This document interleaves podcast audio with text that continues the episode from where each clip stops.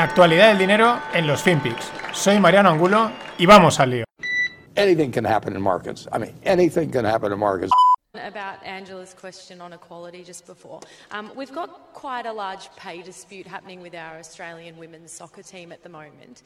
Um, is it frustrating for you as someone who's so prominent in your sport?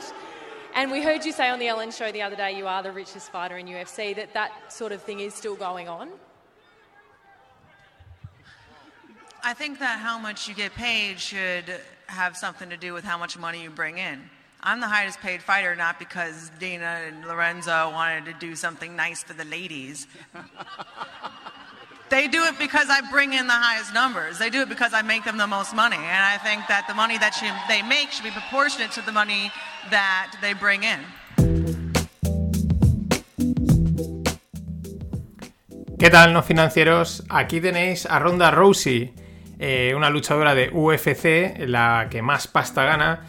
Y bueno, respondiendo a la pregunta, pues eh, estándar de lo habitual, ¿no? De una periodista, de qué le parece, que si las mujeres ganen menos, que si ganen más, el, equilibrio de los sueldos, etcétera. Y claro, pues una mujer y encima luchadora y encima la que más gana, como para decirle que debe de ser igual que el resto. Pues la deja chafadita y le dice que aquí el que más gana es el que más trae a casa. Y punto, no hay más historias. ¿Qué esperabas, querida periodista? Que te dijese que sí, que ya debería de ganar menos para que el resto ganase más. En fin, el, lo políticamente correcto esto que, por suerte, cada vez más gente pues, se va revelando. Seguimos con Joe Biden. Eh, ¿Qué resulta? Que van a empezar a dar otra vez stimulus checks, una nueva rondita de stimulus checks, en este caso eh, camuflados bajo eh, Children Tax Credit. Unos 2, 3 mil euros por familia, que parece ser que prácticamente van a recibir casi todos los americanos. Y bueno, en estas estamos en, en, una economía, por lo menos la americana, y probablemente en breve, pues porque somos más lentos, llegará a Europa en la que constantemente pues, se va soltando dinero del Estado, se va soltando dinero para que todo esto pues siga a flote. Eh, nadie quiere asumir la carga de decir, oye, bueno, vamos a parar, que esto caiga, que esto se frene y a empezar de cero y al final tenemos pues una cosa bastante rara, ¿no? Eh, los de las economías planificadas, social comunistas y todas estas historias deberían de estar encantados porque al final eh, las paguitas se van repartiendo, van a acabar repartiéndose en todos los lados y al mismo tiempo pues tú puedes seguir cobrando tu paguita y seguir criticando que estamos en un, en un mercado, en un estado ultra, ultra neoliberal, conservador y todas estas historias. Pero esto es una bola que no para. Con estas, eh, las repos inversas en Estados, Unidos han llegado a 814 billions. Estamos hablando casi de un trillón de pasta que tienen los bancos que no saben qué hacer con ella, que no dicen, oye, que me la guarde, ¿vale? Porque claro, ahí hay, dinero, hay, hay, un montón de dinero que veremos ese, si en algún momento lo sacan o lo vuelcan en algún sitio, ¿qué pasará? Eh, ¿A dónde va esto? Aquí nadie tiene ni idea. Con esas, el Banco de Inglaterra eh, plantea mover ficha, adelantarse a la Fed con el tema del tapering, con reducir los estímulos. Podría dar el paso y porque lo ven que la economía está empezando a recalentarse demasiado y que, bueno, pues que si la cosa está recalentada, ¿para qué le vas a meter más pasta? Esto podría ser un movimiento interesante, pero veremos a ver si atreven, porque si aquí siempre es dar una de cal y una de arena, ¿no? Digo que lo haré, ahora no lo haré, etcétera. Ya sabéis, este juego político-económico al que juegan estas grandes élites.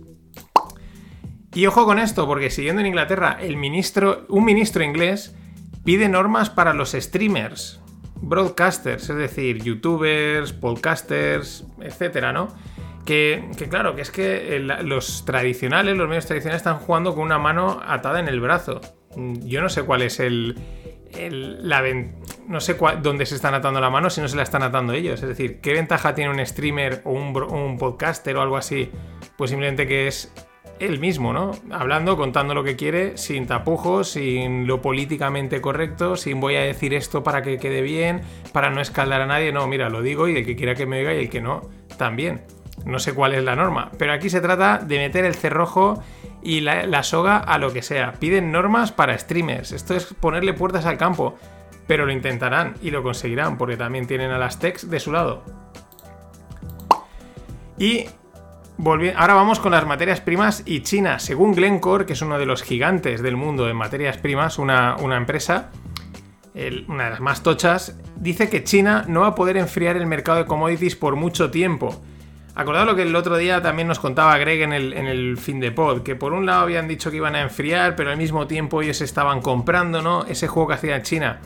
Y al final, y Glencore le dice, bien, haz lo que quieras, si quieres sal a decir que esto va a caer, que tú vas a sacar tus reservas estratégicas, pero no vas a poder contener mucho tiempo porque la demanda es brutal, pero también por una sencilla razón. Y esto no hay que olvidarlo nunca. El mercado siempre es más grande que cualquier actor, por muy grande que sea. Y como todo el mercado decide hacer algo, por mucho que te llames China o quien seas, no lo vas a conseguir parar. Y siguiendo por allá, en Asia, vamos con una, noticia de empresa. Foxconn, que es la que hace las pantallas y hace algunos dispositivos de Apple, pues ya, está, ya lo habían anunciado, pero siguen fuertes con la batalla en el coche eléctrico. Y es que su plataforma, la plataforma que van a, sacar, que es flexible en teoría para que la puedan utilizar un montón de, diferentes eh, productores, incluye también asistencia a la conducción. Parece ser que es muy similar a la de Tesla, es decir, ahí a meterle otro competidor más para Tesla. Cada vez van dando, estaban todos callados, pero van sacando sus armas, van sacando, oye, nosotros ya estamos casi preparados. Luego veremos quién es el que es mejor, el que lo hace peor, pero al final hay mucha competencia. Y yo creo que esto va a ser como el otro día comentaba lo de los pagos electrónicos, ¿no? Que hay tropecientos mil, pero calma, tranquilos, que aquí hay espacio para todos, sin ninguna duda. Otra cosa será cuál es el líder, si es que lo hay. Por aquí hay muchas cosas aún que, que dirimir. Y ojo con Nvidia. Nvidia es un pepinaco. La inteligencia artificial de Nvidia. Os dejo en la newsletter el enlace porque es que es una barbaridad. O sea, es un dibujo estilo paint, pero feo, ¿sabes? El típico que haría cualquier persona, ¿no? Que tiras así cuatro líneas y tal. Bueno, feo, o sea, simple, casi podría ser hasta una pintura abstracta. Bueno, pues la inteligencia artificial de Nvidia, el Canva, el canvas que tienen, coge ese dibujo y lo transforma en un cuadro realista. O sea, en un cuadro real, o sea, una línea así azul con un trozo verde, dice, ah, esto es un río, y te tira un río auténtico, o sea, como si fuese real, y un, y un árbol. Pero vamos, de una definición espectacular. También me parece que es pasarse, porque ahí podríamos decirle a la inteligencia artificial, bueno, es que yo no quería eso, si yo quería hacer la mierda de dibujo que he hecho y tú aquí me has pintado un realismo, un ultrarrealismo que no toca.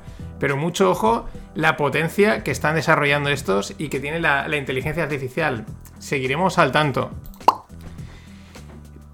Y el obituario es, probablemente os habréis enterado, John McAfee ha muerto en en principio suicidado en una prisión de Barcelona. Lo detuvieron hace un año, estaba a expensas de ser extraditado a Estados Unidos por evasión fiscal.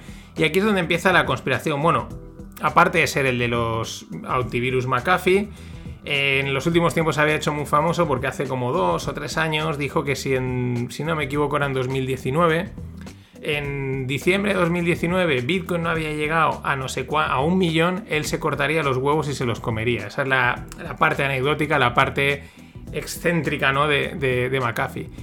¿Qué es lo curioso? Que hace poco ponían un tweet que estaba muy cómodo en la cárcel, que había conocido a gente y que si aparecía colgado no era cosa suya. Al mismo tiempo decía que tenía terabytes y terabytes de información confidencial, de altos cargos, etcétera, y que en el momento le pasase algo iba a ser soltada totalmente. Y claro, ahora llega, pum, y lo encuentran suicidado. Vete tú a saber qué es lo que ha pasado. Pero vamos, a la hora de. A la hora de, de especular todo lo que podamos y más.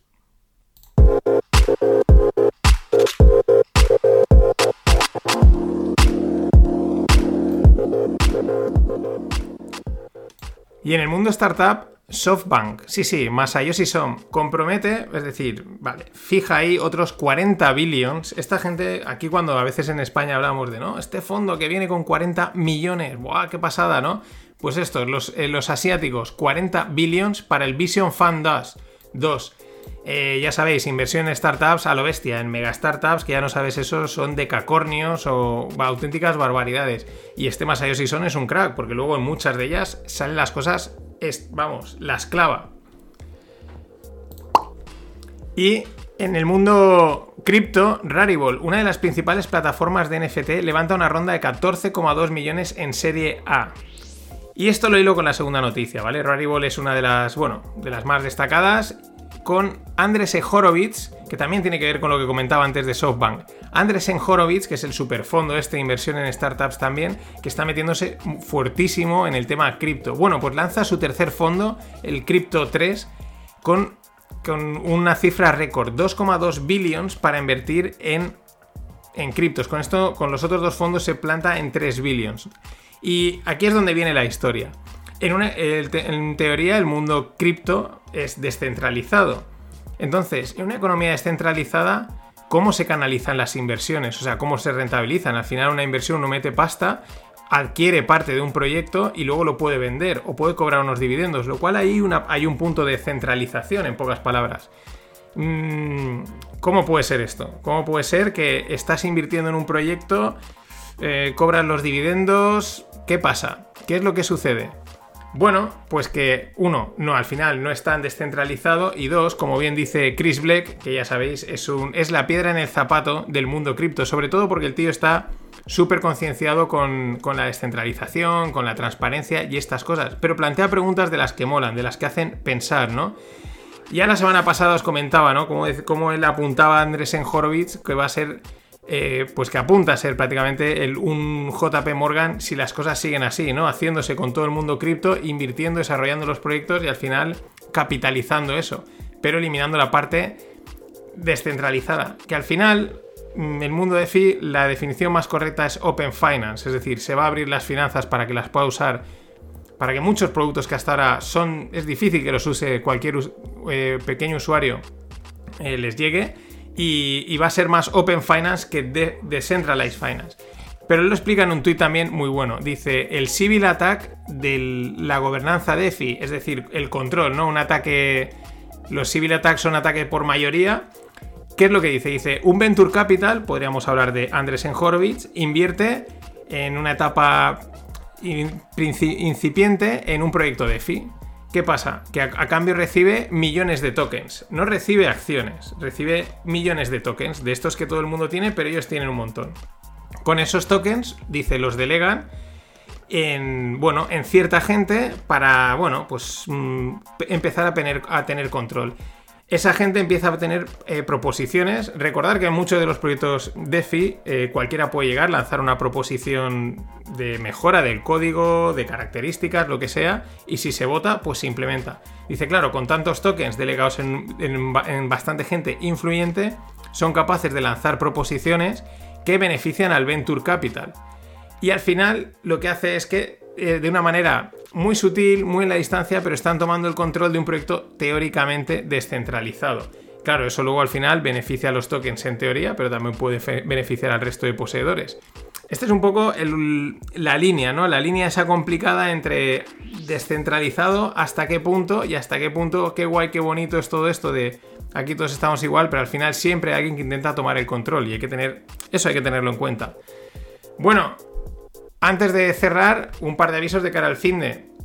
Último fin de pod dedicado a criptos.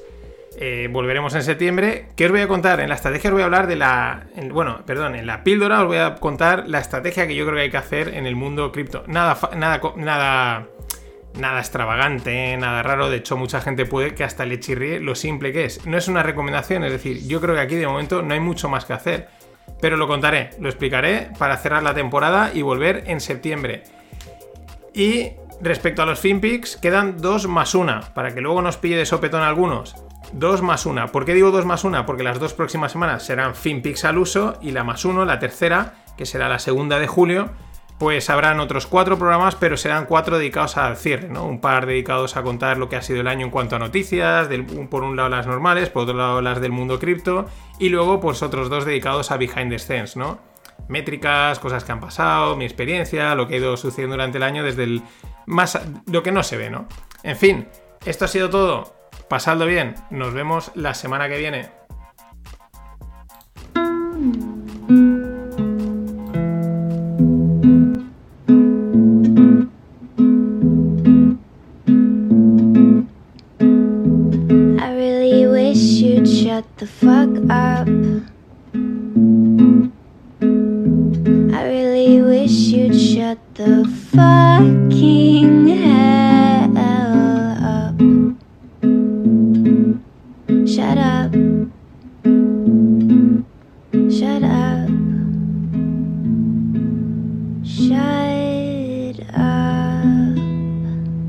Grande Shintani. Pasadlo bien. You fucking psychopaths.